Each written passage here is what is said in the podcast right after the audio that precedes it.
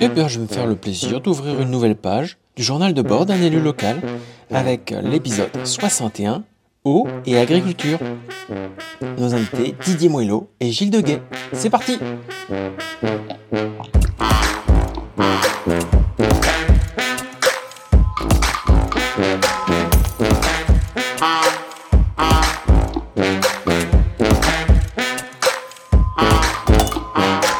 Bonjour Nicolas. Salut Gaël. Nicolas, euh, on est toujours avec Gilles Deguet, euh, qui est représentant associatif au comité de bassin. Salut Gilles. Salut. Euh, et Didier Moello, qui est le maire d'Averdon et euh, vice-président de l'aglo en charge des Mobilité. mobilités. Je ne me suis pas trompé cette fois-ci, c'est toi qui l'as dit. Et surtout euh, au syndicat de rivière de la 6.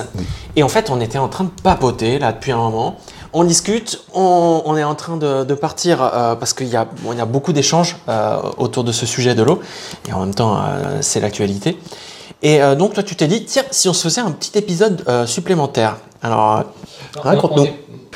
Didier, tu nous tu témoignais de, de, de pratiques que tu as pu avoir sur le colza et en fait tu nous disais ben voilà moi il y a des choses que mon père qui est agriculteur ne faisait pas qu'on fait maintenant et qui euh, ne font qu'accentuer les crises de l'eau d'année en année et en gros on se pose la question de comment se transformer l'agriculture pour qu'elle soit durable.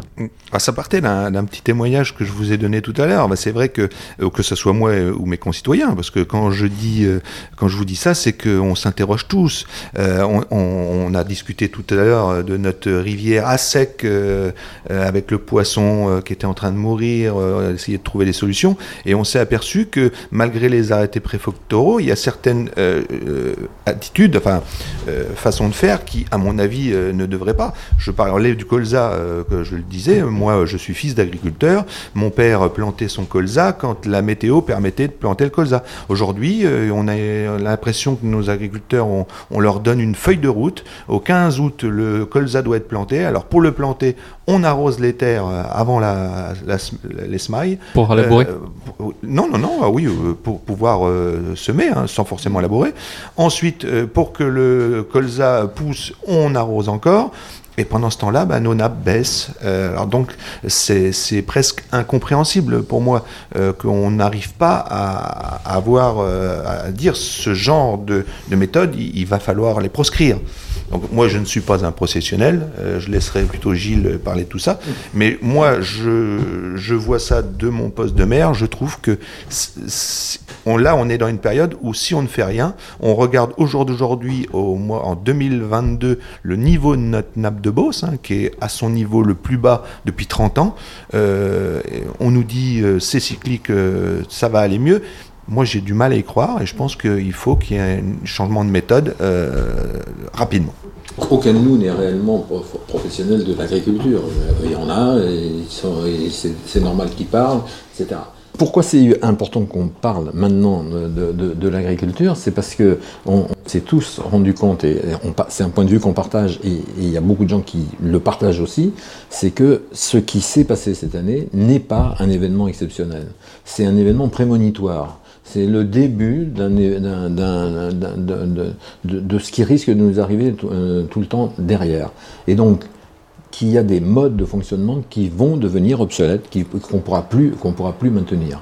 Et comme, euh, et on l'a vu euh, en- entre nous, euh, dans l'eau qui est consommée, comme on dit, c'est-à-dire qui ne retourne pas au milieu directement, c'est celle qui est évaporée, et ben dans les, dans les évaporés ou évapotranspirés, euh, on la retrouve, ben, soit dans les centrales nucléaires, mais peut-être pas, euh, peut-être pas tout, euh, c'est peut-être pas le sujet tout de suite, mais au moins aussi dans, dans l'agriculture. Et donc dans l'agriculture, il faut, il faut se po- poser la question de où est-ce qu'on peut aller. Et jusque-là, la solution, ça a toujours été, j'ai besoin d'eau, je vais la chercher dans le milieu, puis après, je ne peux pas aller chercher dans le milieu, je vais la chercher dans le milieu en dessous, et, tout, et puis on est au bout. On est, on est au bout.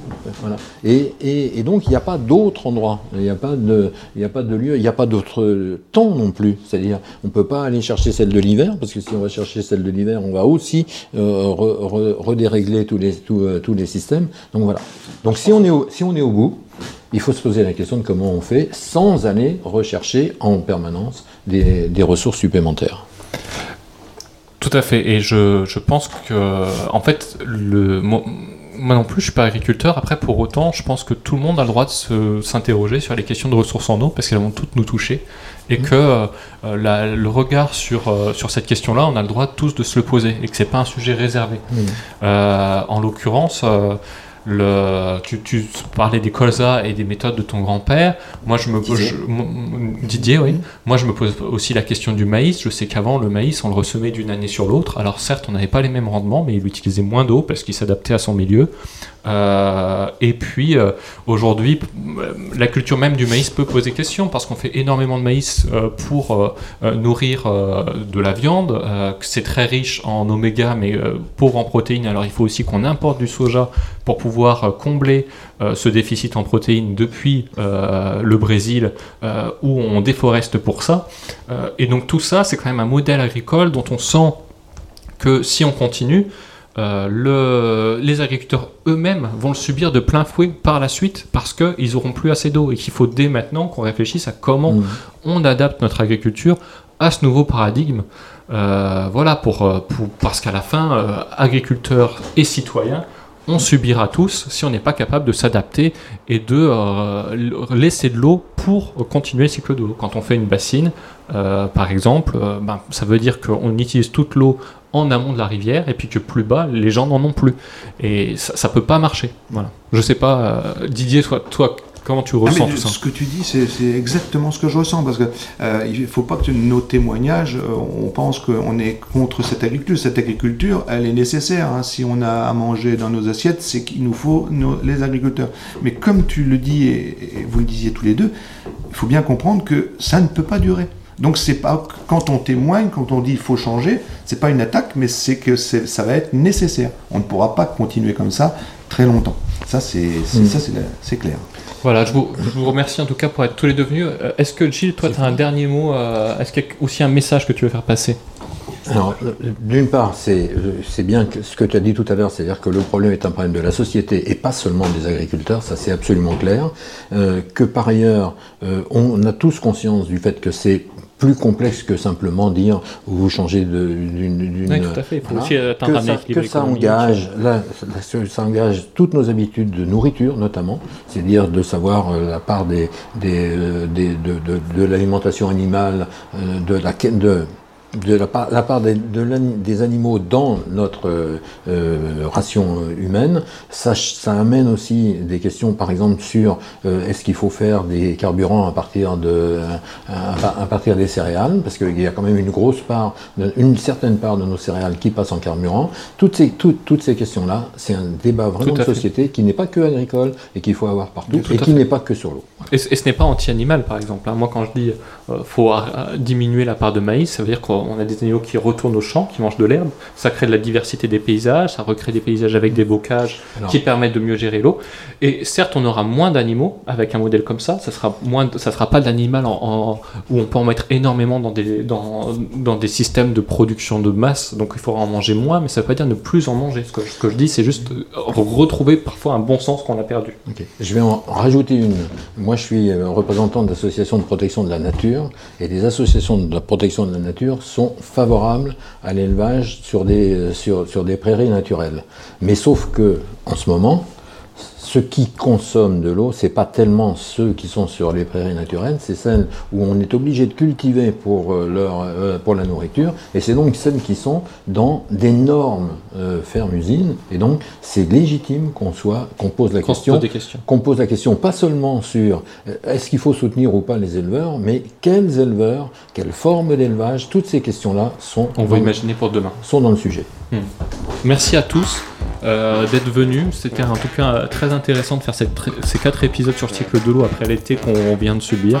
J'espère en tout cas que ça permettra de réfléchir. Évidemment, on n'est pas détenteur de la vérité. Il y a d'autres vérités qui peuvent s'exprimer. Mais euh, on- disons que c'est une pierre à, l'édifice de la réflexion qu'on doit tous, euh, tous avoir pour notre avenir. Merci Didier, merci Gilles. Et je je vous dis à bientôt. Ça marche.